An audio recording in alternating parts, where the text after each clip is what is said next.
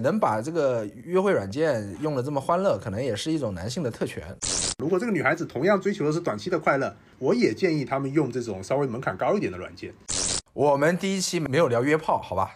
有的时候我会去羡慕，比如说基督徒的婚姻，他们通过中间有一个更高的存在，去为他们两个人做保，相当于一个是一个婚姻的支付宝。没有人有这种豁免权。如果任何一个群体他有了这种豁免权，那我觉得他这实际上是一种特权。在解放到来之前，妇女可以选择拒绝生育，来倒逼生育革新。谁跟谁在交易？交易主体是谁？你交易主体不是女性啊，女性在其中是交易货品。我现在发现是有什么问题，你们白左真的是喜欢把别人的成本拿来评判一下。我不光觉得很多女的是傻逼，我的建议就是我们刚开始的时候，呃，说一下回顾一下上一期，包括有什么读者反馈啊，或者说留言里边，呃，你觉得有什么值得在这一期用声音单独跟大家交流的？然后我我那我先说吧，上一期放出之后，我在那个。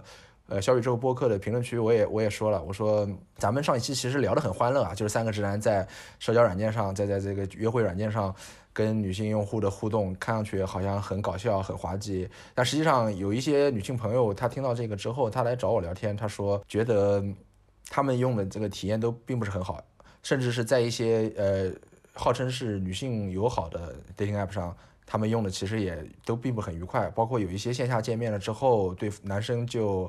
就第一次见面，就就包括在公共场合，在公共的商场里边开油啊，包括是开车送他们回家的时候，在车车里强吻啊，就是所以所以我觉得就是说，我们上一期的那个欢乐的气氛，呃，不要给一些从来没有用过约会软件的女性用户误会，就是说，哎，这个这个好像挺有意思的，听他们三个人在这儿聊，好像挺有意思，我也去试试看。我觉得就是试试看是无所谓的，但是请大家一定还是要就还是要注意，它毕竟是一个陌生人交友，是吧？陌生人的就是什么都有。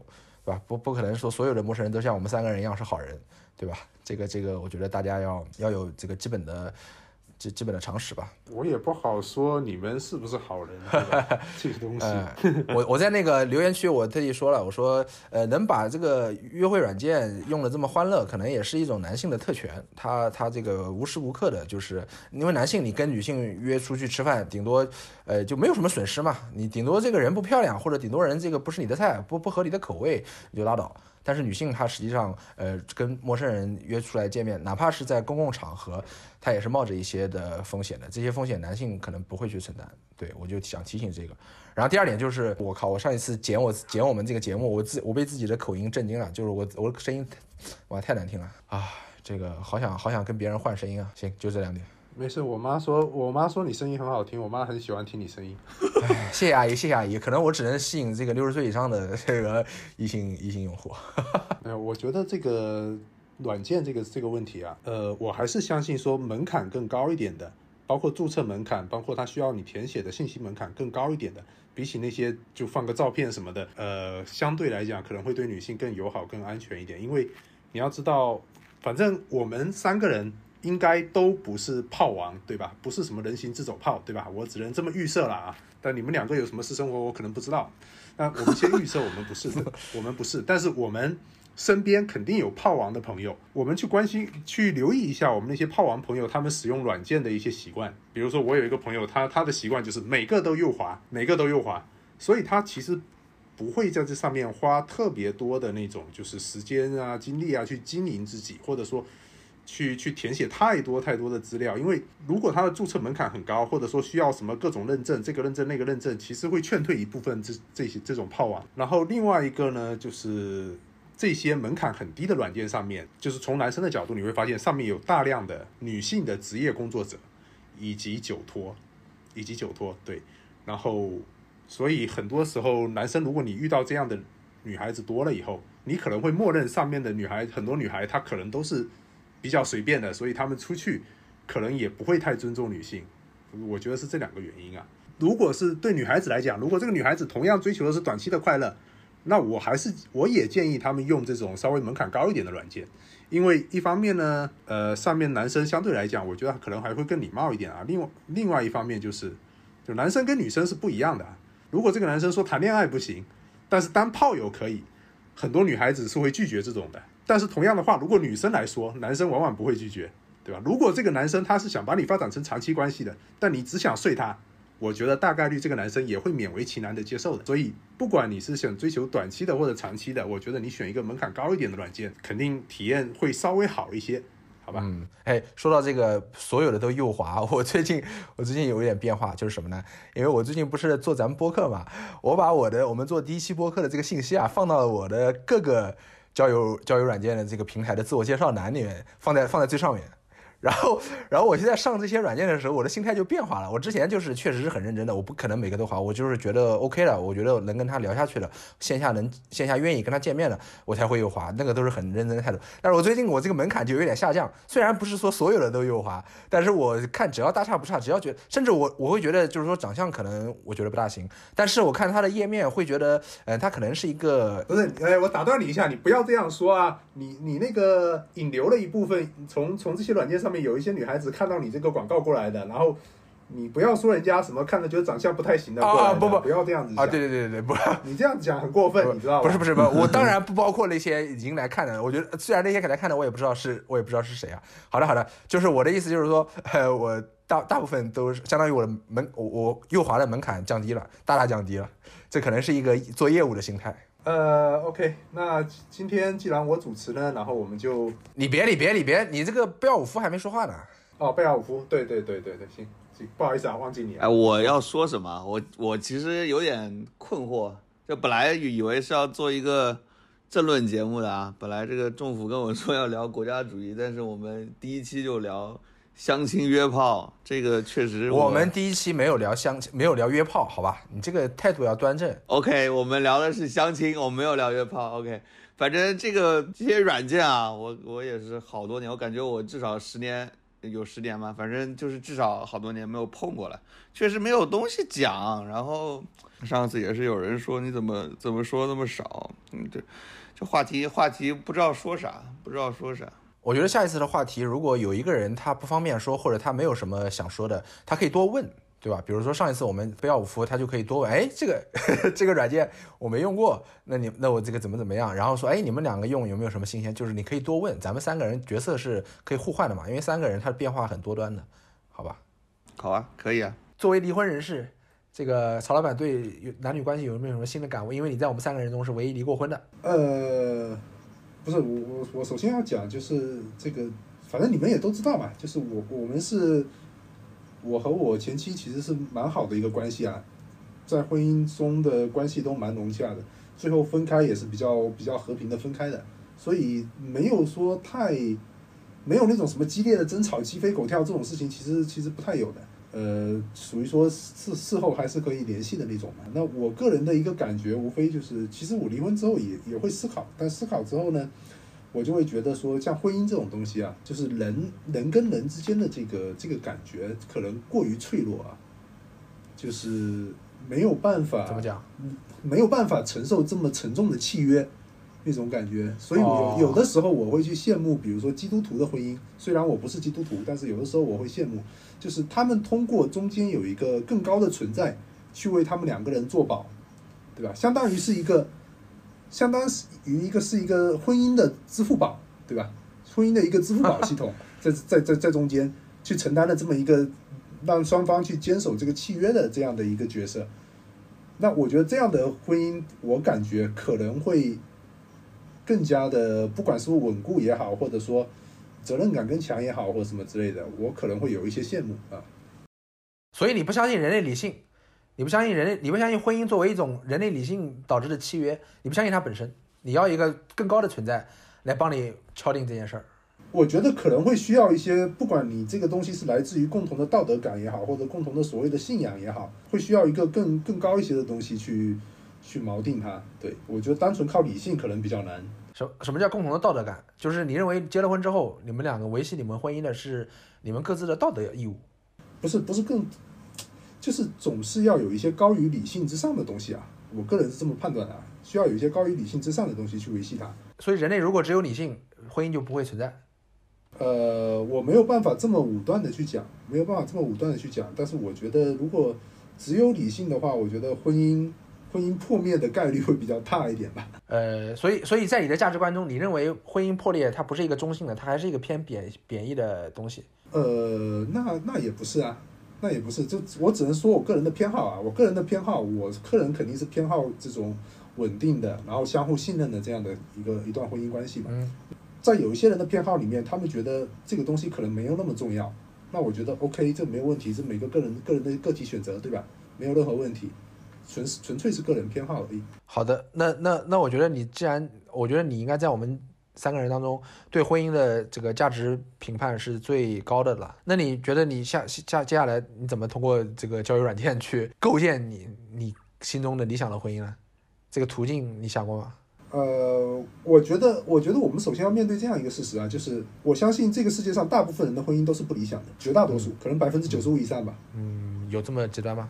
呃，我我在这方面的看法可能会极端一点吧。好，我觉得啊，就是好，都有过后悔啊，或者什么各种各种乱七八糟的事情，对吧？各种情绪，大家都都会觉得自己当初怎么就瞎了眼，这种情况我觉得应该是非常多的，都觉得对方高攀了或者怎么样的这种事情，我觉得非常普遍。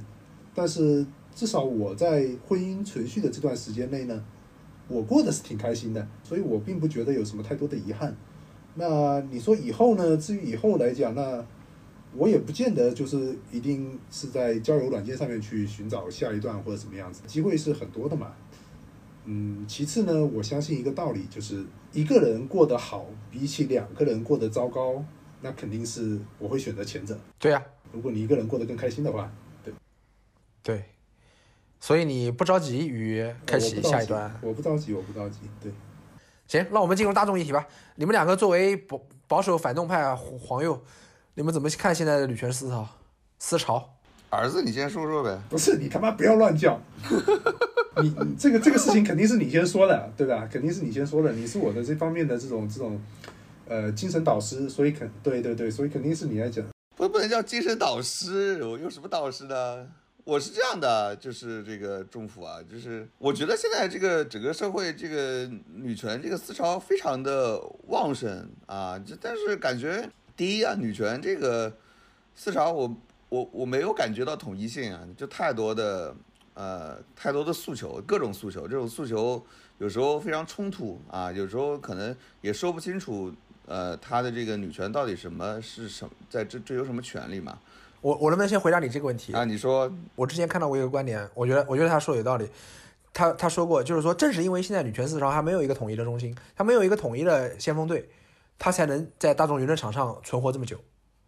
如果嗯，一旦他必然，对吧？这个我们都懂的，我们就不深入深入讨论了，好吧？是，我觉得这这是你你你你你倒因为果了。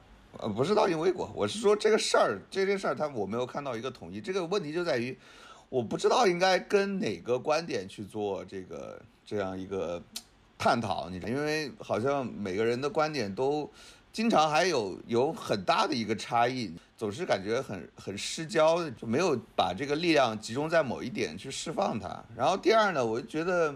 从社会角度上来讲，如果一直在讲女权，而不是像可能以前我们那样去讲一些，呃，更更泛的一些权利的话，我就是你你你想好字词再说啊。我真是不知道啊，不知道我们这个这个尺度什么样。就是我总觉得这件事儿 本身有点，就是也许也许可能是因为更泛的那个东西我们不能讲啊，以至于现在某些东西就搞得更更突出了。更突出了之后呢，就是啊会会有这个影响。然后第三点呢，就是我确实对极端的这个女权的。就比较极端的偏极端的啊，就是你你你这样的极端的女权啊，你说你是极端女权，你可能就是极端女权。就极端女权，我就其实是是是有点有点受不了的，是吧？这个我还是我觉得女权应该就在自由主义之中，应该是自由主义女权就 OK 了的。但是超出自由女权之外的一些。啊，一些一些极端女权，我其实是看不懂的。我就觉得这个是不是太太过了，就有点过。我我其实也是这样的，我其实也是这样。我觉得女权它也是一个，可能我们现在讲这样讲有点跌味儿啊。虽然我们我们三个都是男的，他你这样讲，可能女女女性观众、女性听众听了觉得可能不太很舒服。我也觉得女权的议题是应该是自由主义议题的一个部分，这个我是同意的。但但是你没有觉得现在自由主义不能代表女权是吗？我觉得我觉得现在是女权是在现在的形势下，现在我们能够开展的形势下，女权就是代表着自由主义的某一个方面，它是自由主义的最新形式。它是自由主义的最新形式是吗？你是这么觉得？是因为我们对女权的定义可能不完全一致啊。是我我我希望我们能有一个比较。稍微清晰一点的一个定义，这样我们探讨起来不会出问题。就你觉得应该怎么去把它定义一个，让我们探讨起来？我没有想好怎么定义，但是我记得之前有一个就是在软件上，别人别人问我怎么，我我我有我那个回答，我其实回答的挺极端的。然后我看看我是怎么回答的啊，我就想听听你的极端的回答，看看你是多么极端的人。我我我我去尿个尿啊，你去尿。嗯，好，这段剪掉。尿遁，好。怎么曹老板聊这么长时间？你找到定义了是吧？我没有找到定义，我不是定，我就我就想说一下我之前那个回答，我觉得他某一方面能代表我我我，而且我估计你们多半不同意。好好，你说，曹老板回来了吗？我回来了。那个，我我不知道你们刚才聊到哪，就是我我我们还没聊。我顺着那个贝尔武夫的话说一下，就是我觉得虽然现在。我们都知道女权的流派可能很多，他们提出来的诉求可能是很多不一样的。但是我们把这些诉求我们梳理一遍，我个人的感觉是，其实里面分成好几个部分的。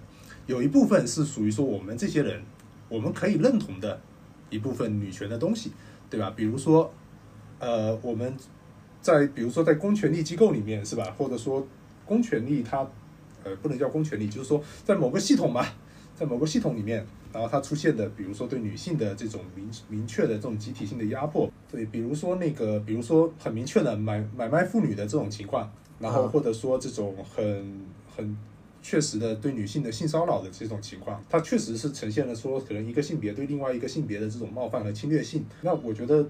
这一类的东西是属于说，我们都觉得说，哎，这种事情也不应该出现的。那还有一种呢，是我觉得包括男性、女性，大家都无法避免的一些事情，比如说对别人外貌的评价，没有人能够被免于去评价外貌，男人也不能免于这样子。一个胖子他没有办法被免于去被别人评价他的外貌、他的体型，谁都没有办法去被免于，没有这种豁免权，没有人有这种豁免权。如果任何一个群体他有了这种豁免权，那我觉得他这实际上是一种特权。还有第三个部分，第三个部分实际上是闺房闺房之内的事情，嗯，就两个人之间，夫妻也好，情侣也好，两个人之间的事情，只要当中没有涉及到说，比如说强制、暴力的强迫，我觉得这就是他们两个人的事情，他不应该被放到公共舆论场里面去讨论的。比如说，你比如说，你你想说的是 PUA 吗？你想说最近那个那个事儿吗？呃，不是不是不是，比如说最简单的一个东西啊，就是，比如说男生要不要坐下来小便这个事情啊，因为这个东西，呃，通常不是发生在公共场合的，对吧？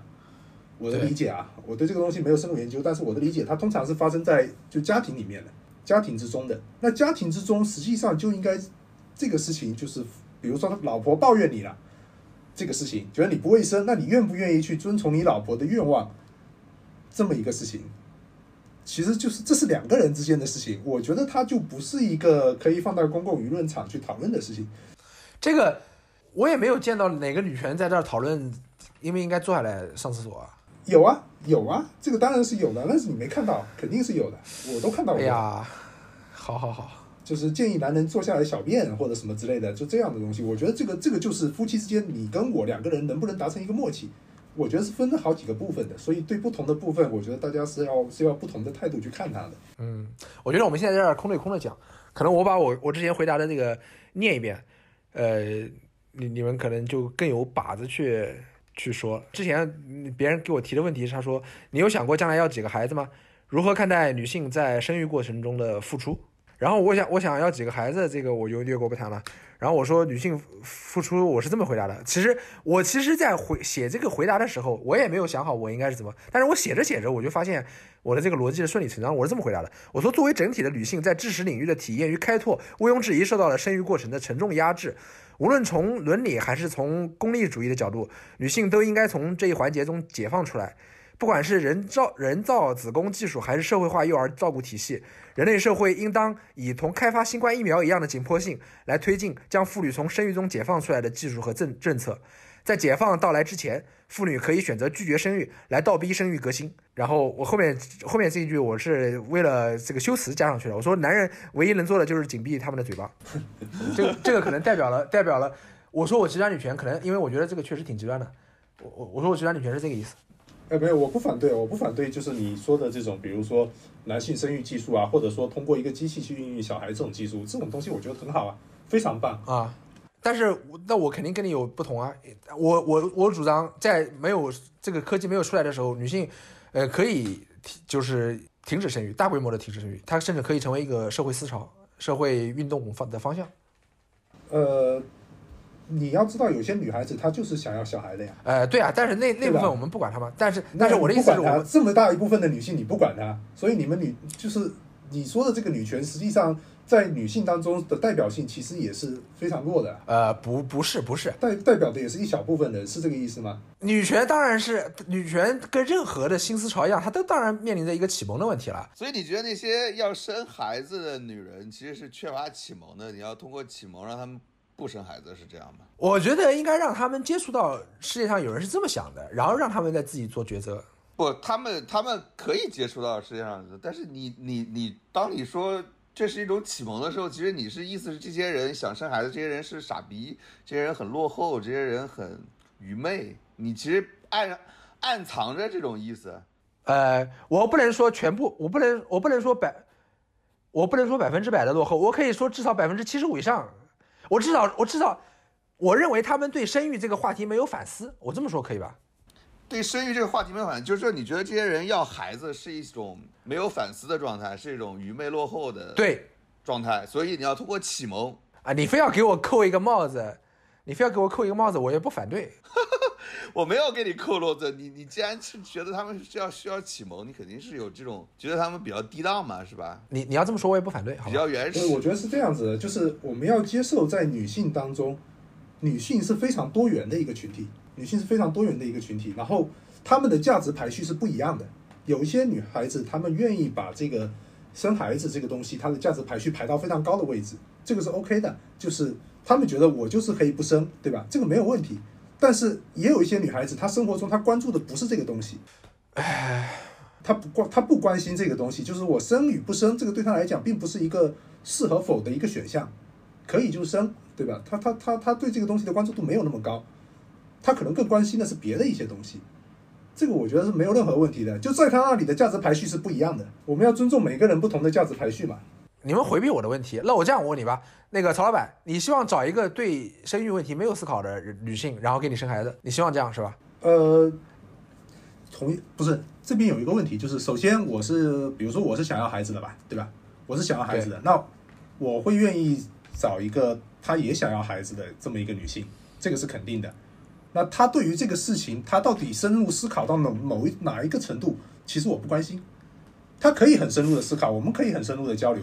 他也可以不关心，好，这不是我关心的一个部分。对，那那那这样吧，那你觉得，因为我们生育对女性确实是有巨大的成本啊。那比如说，不是这个成本，这个成本其实是要，我觉得是要分情况去探讨的。就是因为我个人认为，我的个人认为这是两个人之间的事情，这是两个人之间要去探讨的事情。你跟你的太太要去探讨的事情，那么，呃，它同样是一个闺房之内的事情。那比如说很简单，我举个例子嘛。女孩子她去嫁了一个，比如说，比如说嫁入女豪门的女孩子，嫁入豪门的女孩子，然后，然后她不太可能会去跟她的夫君去说，我付出了巨大的生育成本，如何如何如何如何，这是这一个情况，以及说那些在中国的某一些地区收取了高额彩礼的这种女孩子的家庭，他们也不太可能去跟夫君去讲。我们什么付出了巨大的生育成本，所以我需要得到某种补贴或者补偿。那夫妻夫她的丈夫那那边肯定会觉得，哎，我已经付给你这个补偿过了，对吧？我付了那么多的彩礼，但是问题是，问题是彩礼不是不是付给女性本身的呀？彩礼不是付给彩礼很少是付给女性本身的呀？不对，但实际当中，实际当中，我觉得就是这个这个，比如说男方家里面，他觉得我付出了这个东西。它它实际上变成了一种交易性质的东西，默认的一种交易性质的东西。谁跟谁在交易？交易主体是谁？你交易主体不是女性啊，女性在其中是交易货品，她不是女，她不是交易主体啊。这个这个这个还是要分情况，还是要分具体家庭的情况讨论的。这个女生，比如说她确实，比如说被她妈给卖了，对吧？她老妈就是把她当做货品一样卖掉了。那这种情况，我觉得我们在座的三个人，我们都不会同意这种状况的，对不对？我们都不会同意的。那当你可以去启蒙这些女孩子说，其实你是有自主权的，你完全可以拒掉这门亲事，你可以不给这个男人生孩子，没有问题的。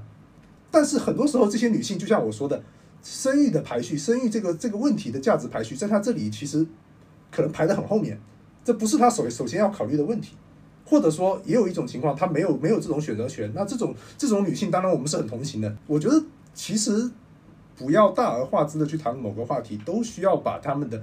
具体的实际情况去拿出来去对比的，这是我的看法啊。好，那我我们说我们说一些具体的，我们说一些具体的吧。在一个女权博主她的那个微微博下面，我看到一个令我有点诧异的现象，就是她提出了一个假设性的问题，就是一个男男的，一个女的，他们两个是男女朋友，准备同居了。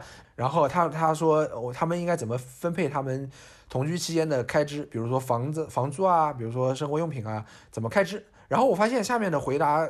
就是挺出乎我意料的，大部分在他的他的受众的女的都说啊，男的全部掏，我我是我一分也不掏。我觉得这个看看上去就不是那么的公平吧，或者不是那么的现代人吧。他这这是一个非常非常，反正我是我一开始看上去觉得有点反感的这么一个说法。但是他下面有的人他就说了，那女性呃。他他用的是老一套的说法，就是女性承担的最大的成本，那我当然是要付出了。呃，他他就用这用这样的逻辑，我一直一时没有想到怎么去辩驳他的逻辑。我们就说你跟你跟你的未来的太太组成的小家庭，我们就讨论小家庭里面的议题，你们怎么分配这个？因为成本全部是他的这身体上的成本，生育身体上的成本全部是女性在承担嘛？那你觉得男女应该在其他方面应该有一个怎么样的交易，才能够达到一个平衡？交易。呃，我觉得这个东西是这样的，就是这是两个人的契约，对吧？当然你会说可能会有双方家长参与，那这个东西我没有办法避免。我们就说就讨论两个人的契约，我们最理想的情况就是就是两个人的契约，两个人的契约那会形成成千上万种的契约的，因为他们各自的家庭背景、情况、知识储备什么各方面不同，他们会达成各种各样的契约，而这些东西其实我觉得不是这个这段婚姻之外的人能够去给他们指手画脚的。对吧？你可以选择不进入这段婚姻，然后你可以在进入这段婚姻之前跟对方提出自己的条件，然后两个人去谈、去碰，达成一个最终的契约。这个这种契约是千差万别的，对不对？你把所有的事情都贴贴到私领域去，我觉得这是一个非常私领域的问题，确实，对吧？不是，是这样，政府，你政府，你你为什么？觉得这个事儿是一个公领领域的事儿，不是一个私领域的事儿。我不觉得，我不觉得它是公领域的事，我觉得它是一个值得讨论。我们现在不一定要，我们讨论的也不是说。那我政府，我我我我跟你说原因是什么？你你你现在在强调什么？女人生孩子的这个成本，就因为她这个，比如十月怀胎啊，什么各种成本是吧？她有巨大的一个付出。但是是这样的，成本这个东西啊，我我就就就是我现在发现是有什么问题。你们白左真的是喜欢把这个别人的成本拿来评判一下，成本这个东西就是私人的，这个成本在任何的定义里面，我理解成本的事情是私人的，但是问问题是我们这个现在社会的整个思整个这个意识，我们用什么来词来形容吧？嗯，就是意识让女性没有意识到她这个成本，她应该就是说。你你相当于你你是在骗他吗？你相当于是整个社会在合合谋骗他吗？不是你你为什么会有这样的感觉？你为什么觉得这些女性自己不知道生孩子有巨大的成本呢？但是我我我我接触过很多女性，她们其实非常清楚自己生孩子是一个很大的成本，所以她们可能就就是想要一些。这种补偿的，而且我知道很多女人，她生孩子，她是非常主动去生孩子。比如说，有些是嫁入豪门的，她就是想，她就是想赶紧把孩子生下来啊，最好生个男孩。她会有这样的一种。那那些人，我不反对，我也不我也不评判。但是我觉得整个整个社会的氛围没有充分的告诉女性，就是你生孩子的成巨大的物质、精神成本，是吧？我我我我我并不我不觉得，我觉得很多女孩子其实心里是心心里是知道有这个成本的，而且。他们其实也可能会找到很很多种方式来补偿这个，比如说让男方来多出一点之类的，这种这种其实很常见的这种，就是就是组成家庭之后的这种这种平衡吧，就其实是有的，一直在有这种，并不是所有的女人都是被骗着去生孩子啊？为什么你会有这样的一种感觉，觉得觉得好像大面积的生育好像是被骗了一样？因为我们社会，我们社会自古以来就是告诉，不管告诉男性和女性啊，都是你到了年龄就要结婚生孩子，这是一个默认的状态。默认的状态就让其中的男性、女性觉得啊，我到点了就该干适应该干的事情了。他第一，他没有想到过我可以不这么干；第二，他没有想到过这么干带来意味着什么。其实是没有被充人是没有被充分教育的，在这个我我我我觉得，如果你如果你们以这样的思路去考虑问题的话，那那这太多了，就是你要去启蒙东西太多了。我们可以跟一个对啊人说，因为我们今天在讨论男女话题嘛，所以我就说这个。那我们说启蒙的东西，是啊，我知道这个这个，你可以说任何事他都没有仔细想过，因为人不可能把所有的经历、把所有事都想一遍。你你一个你一个孩子去上学是吧？你你可能说你你应该充分的想想清楚，应该考一个好大学，而不是随便上个大学。你上了大学，你还要跟他说你应该充分的考虑清楚，应该去出国，而不是在国内读书，或者说你应该考个公务员或怎样。你会你你你，如果以你这种白左的心态，你永远有有一堆东西可以说觉得他没有充分的去想。你这个这个人他没有精力去充分想那么多事啊。就是在就是政府，如果人人要掌握了全部信息之后再去行动、再去做决定的话，那我觉得这个这个就很奇怪，对吧？我觉得你你，我觉得你们有一种有一种就是白左有一种感觉，就是非常人上人的感觉，就是我人上人，我我来首先我不是白左，我来教你们怎么高级的生活方式。这个其实我觉得很很奇怪的，他们其实其实人可以有各种各样的选择，比如说这种生育，他他就是觉得，哎，我他这个人自己觉得我我到时间我我结个婚生个孩子，他他自己过得很开心，就是你为什么要给他一个？就是有一种你很你现在其实是遭受了巨大的苦难那种，就是跟跟就是我你懂吧？这种感觉。首先我不是白左，首先我不是白左。第二，你刚才说的那些考大考大学有没有考好大学？是不是高中学没好好学习就去了一个什么工厂打工？这些事情都是他们的性质跟生育不一样，因为生因为这些性质都是自己的选择，自己去承担。但是生育是两个人的事儿，相当于生育是系统性的有一一半的人口在占另外一半的人口的便宜。你们利用这种蒙昧蒙昧状态。这个系对这个这就是一个很大，这就是我们这个争议的很大问题，就是什么叫系统性的利用一个蒙昧？为什么会有这样的一种说法呢？我我觉得这个就是确实是个两个人的事，为什么变成一个系统性？你可以说，比如说你父母给你灌输了某种封建的思想，你觉得这个不对啊？我们觉得这个这个你的想法太封建了，怎样？但是你要讲说是我系统性的，他们没有了解生育的这个苦难，我觉得这这很奇怪，是不是说有大量的我我就想知道是不是有大量的妇女生育完了就就大量的后悔？如果说是我们的妇女生育完了都大量的后悔，那我可能觉得是个系统性的。但是我看到的是很多人这个，我觉得是，我觉得是，至少我我我们可以对这个有不同的判断。你你跟、啊你跟曹老板觉得不是，我觉得是。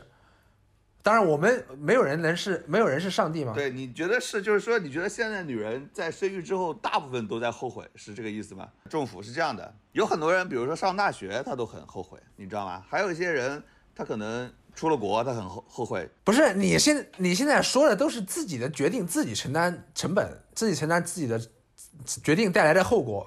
不是你为什么觉得？你会觉得？哎，你为什么觉得生孩子就不是自己的决定？好，你可以说他是自己决定，但是问题是他的行动完成要两个人才能完成，这难道不牵涉到一些伦理问题吗？不是牵扯到什么伦理？我就想知道，你是的，两个人可以完成。你你如果不想生，你你你就别，比如说你戴套啊，你还是不跟人家发生关系，你都行啊。这个为什么你就觉得这个女性她没有？你按照你这个意思，所有的女性都是被强奸来生育的了？啊、不不是，当然不是了。有的女性是主动的，有的女性她就是未充分审审视她的行为，然后和由另一方合力去完成了一件事情。那这个事情当然是有一方占便宜的啦。不是你为什么要做一件就是让自己吃亏的事情呢？我就想问一下，你就是你在做这件事情的时候，你为什么就因为被骗了嘛，因为被整个社会骗了嘛，因为被整个社会氛围骗了嘛。不是不是，你我们先我们先不说社会的事，就是他如果是被这个男人骗了，骗上床了，她不想被这个男人骗了啊，我觉得这件事儿性质完全不一样，就这个这个这个属于骗炮，他怎么叫被社会骗？不是我的意思，你你们没有听懂我的意思。我的意思就是，就是一对，就是一对小夫妻，就是一对小夫妻结了婚，按部就班的生孩，按部就班的生孩子，然后生完孩子，女性后悔了，这种事情难道少见吗？很常见。他后悔的点是什么？点是什么？后悔的点是他如果知道生育的带来的各种，比如职场上啊，比如说这个呃身体上啊，呃比如说甚至他跟他的夫妻关系上啊带来的一些不可逆的影响，呃你们总得承认这些影响是存在的吧？那这些存在，如果他之前是充分认知的，他有可能就决定不生，有没有可能？有很大的可能，对吧？哎，我我我我现在是跟你这个确实是对这个就是生育之后后悔的女性的比例，我我确实是跟你有一些这个不同的判断啊。我觉得你可能跟这个比比比较先锋的这些女性，这个认识比较多，你可能接触到这样的案例。但是我觉得大部分女性其实是没有这样的，没有这样好的，我觉得这个这个我们可以搁置争议嘛，我们可以搁置争议。但是你这你这种问题，其实这个政府，你这种问题就好像一个人他他，比如说在很多这个，比如说这个亲戚朋友的劝说下，报了一个报了一报考了一个专业，你说专业这个东西他懂吗？他其实不懂，对吧？他他报考了一个专业，最后上了这个大学，他后悔了，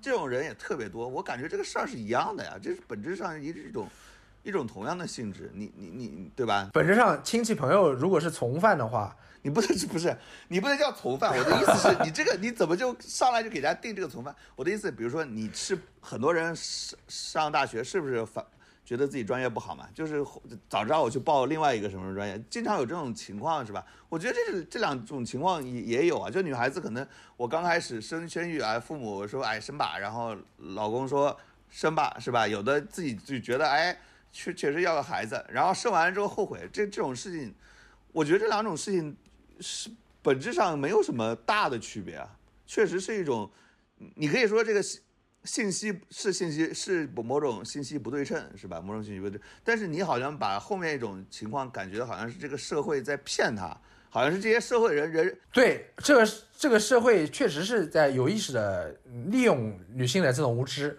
你如果说是有是这样的，如果政府你如果说这些人有意识在骗他，是是是指什么呢？如果是诈骗，就是说这些人心里其实很清楚啊，你这个小姑娘，你跟她生育，你没好你没好日子过，但是我还要骗你。是生育主体的另一半，就比如说是男性，他啊不在乎，他不在，他他他他可能知道，他可能是骗，也有可能他也跟女性一样无知，也有可能是他嗯知道的很清楚，但不无所谓。我我觉得，我觉得很多情况，我觉得很多情况是你其实是某种，你可以说无知啊，但我觉得就是他们其实并没有，并没有想多，包括就是可能身边的父母去说的时候，这些父母其实并不觉得自己在诈，在在骗人啊，他可能觉得这是应该的，这是，这这这是为你们好。对不是对所以我们才我们同时是这样的祝福，我们同时可以产生相反的一个观点。比如说，现在有一批这个跟你相反的人，比如说反丁克的人，他会劝说现在丁克像你们这些人，他觉得你们被骗了，就是你们这些人被被这些丁克族骗了，将来你们老了到时候会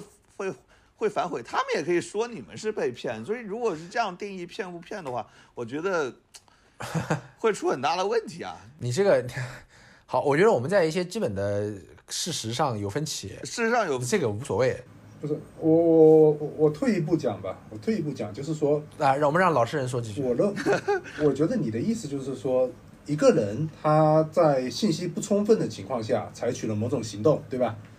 其实你想说的是，大部分女性可能是在这么一个状态下面采取行动。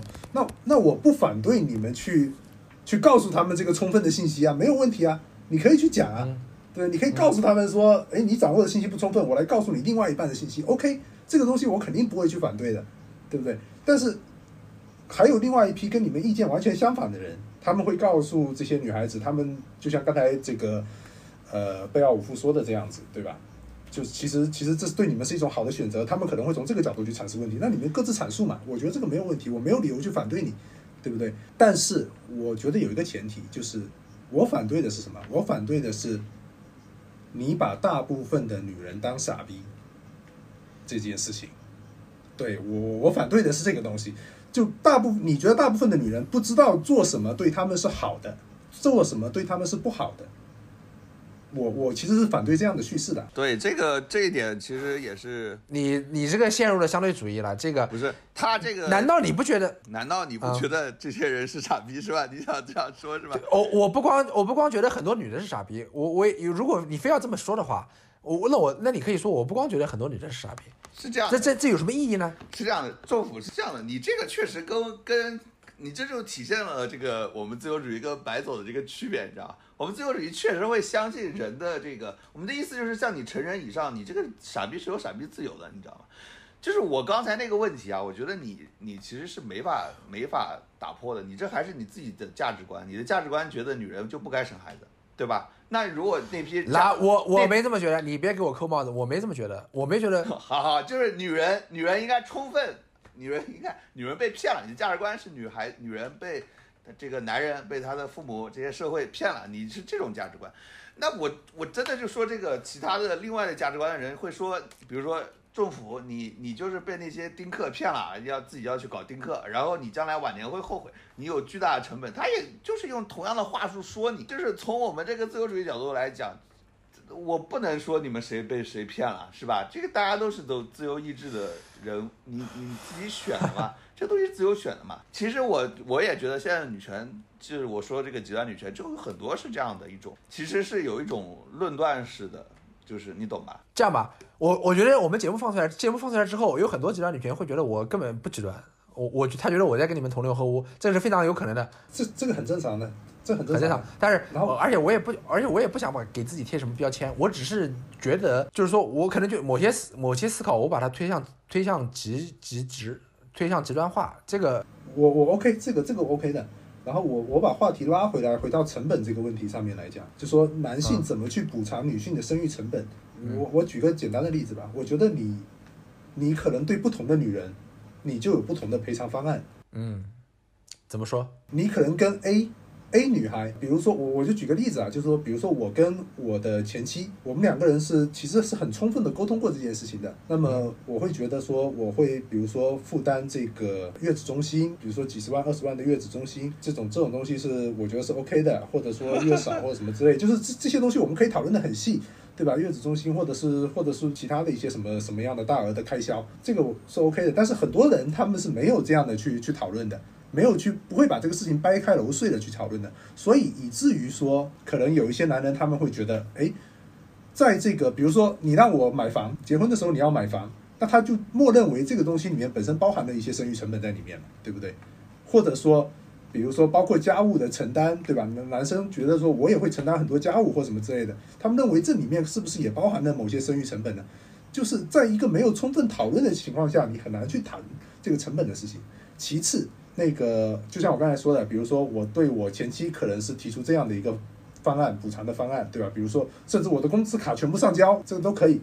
但是如果跟我结婚的是另外一个女人，可能我没有那么喜欢的一个女人，对吧？那 因为很简单的道理，我觉得这个世界上有非常多的婚姻，它并不是相爱的两个人的结合。那在那样的婚姻里面，我不觉得这个男人他可能给出的这种所谓的成本的赔偿，他就不会很高了。这个东西就是一个非常两个人之间的契约，对，他会根据不同的对象、不同的人，他的所谓的这种赔付的成本可能就完全不一样的。你很难让这个社会去给他指定一个说，哎，你应该要多少多少合适。不要多少多少合适，这个很难的啊！我没有这个意思，我提这个只是为了引起话题啊，我没有一个答案，我没我心中也没有想想好这个。你你说的这个我赞同的。对，政府我我我我我也说说我的这个情况，其实是这样的，我觉得祝福啊，你你可能还是因为接触的女生啊比较高端一点，然后女权很多，所以你可能会觉得，但觉得很多女生是这个很傻，但其实我现在。啊，包括我现在女朋友啊，包括我这个之前接触的一些女生，我发现她们其实并不是说在这种问题上，呃，就那么傻的。你像我，我跟我这现在女朋友，其实我经常也会跟她说啊，这个这个，因为我我这个就家里其实我我出的会比较多嘛，当然我也当然也是因为赚的比较多，我会出的比较多，对吧？我会有时候会。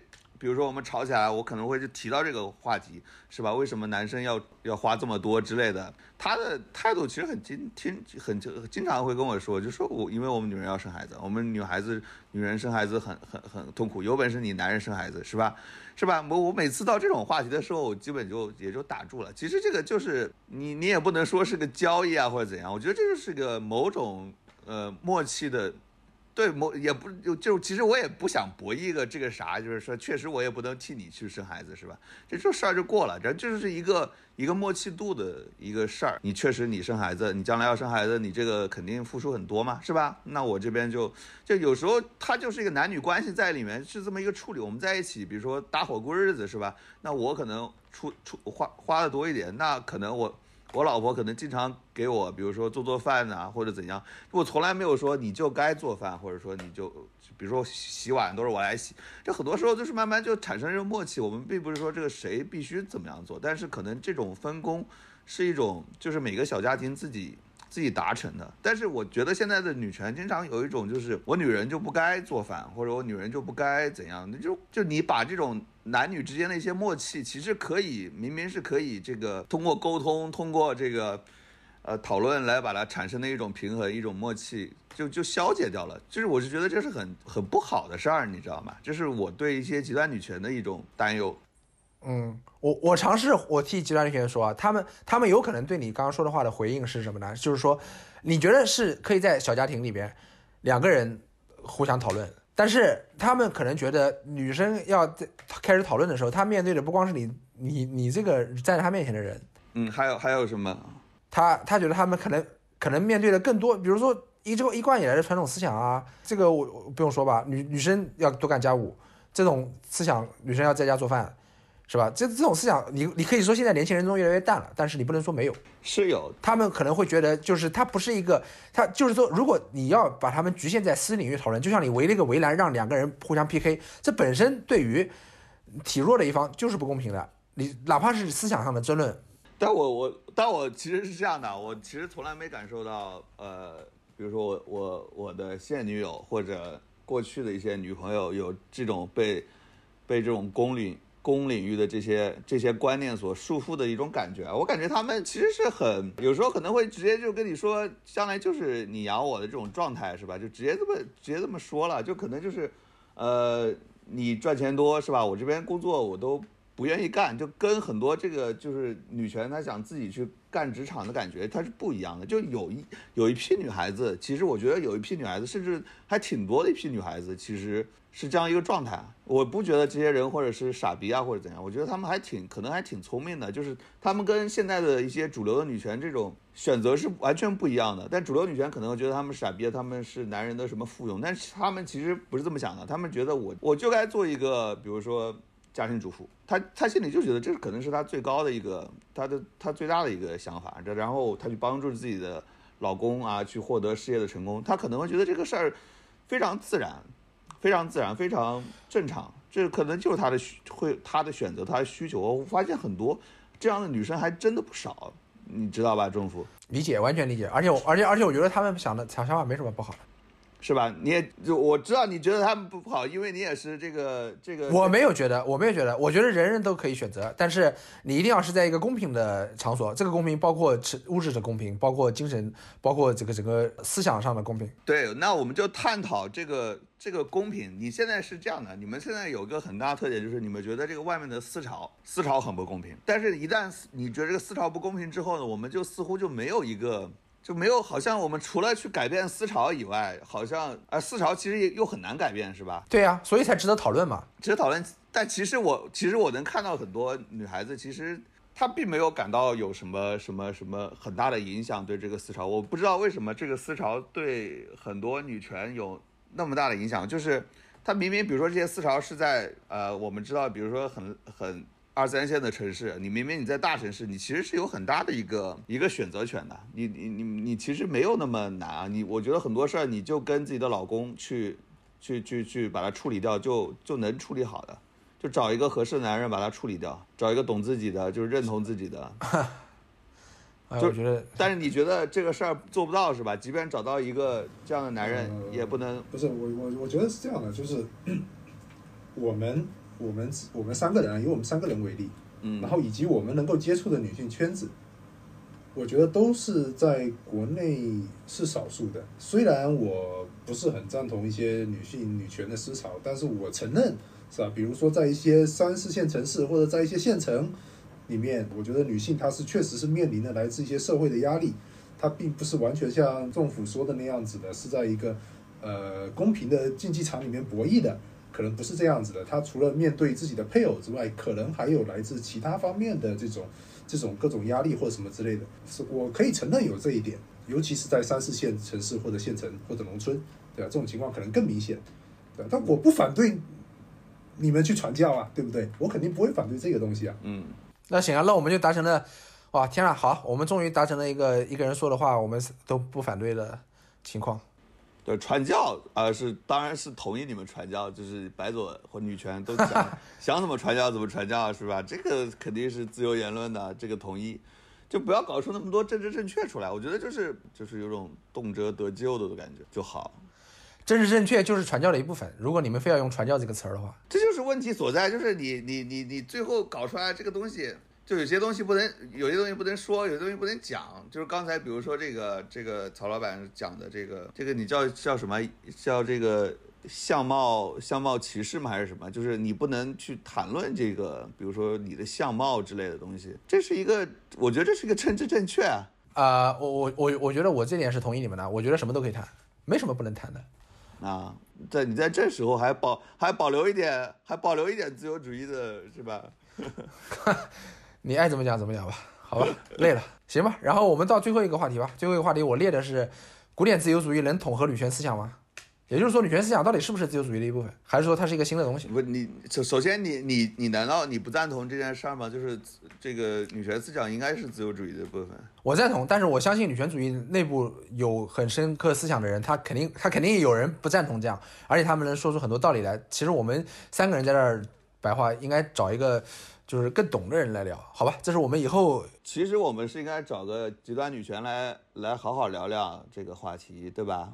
好。那这个为我们后面的节目这个铺平了道路，好吧？那我们今天要不先到这儿？我觉得我们聊的已经已经很充分了，甚至已经开始反复说一些话了。车轱辘话了，对。